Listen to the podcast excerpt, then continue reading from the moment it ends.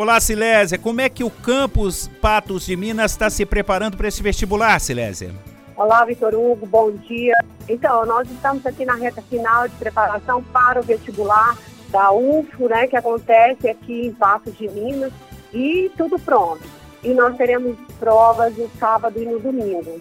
As nossas provas vão acontecer todas no prédio do Unipan, né, no campus do Unipan, no bloco D e H, e toda a equipe já está composta, enfim, tudo preparado para receber os candidatos que vão prestar o vestibular da Universidade Federal de Berlândia, aqui em Patos de Minas. Ô Silésia, é, é, nós continuamos aí com os cursos de biotecnologia, engenharia de alimentos, engenharia eletrônica e de telecomunicações, é isso?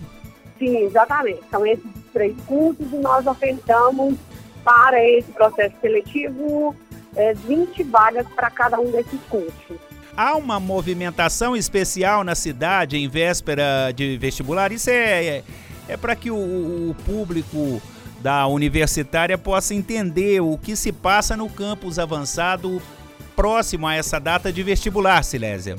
Sim, há uma movimentação bastante significativa, haja vista que nós vamos receber cerca de 1.700 alunos ou candidatos né, para esses cursos da UFO.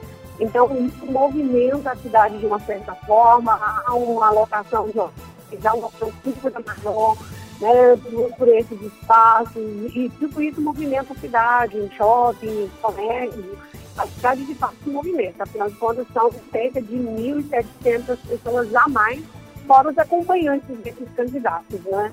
Então, de fato, a cidade muda um pouco a rotina em função, porque é um número bem significativo de jovens, né? Na cidade e tudo isso ajuda a movimentar não só a mas também todos os comércios que envolvem as necessidades básicas desse público específico.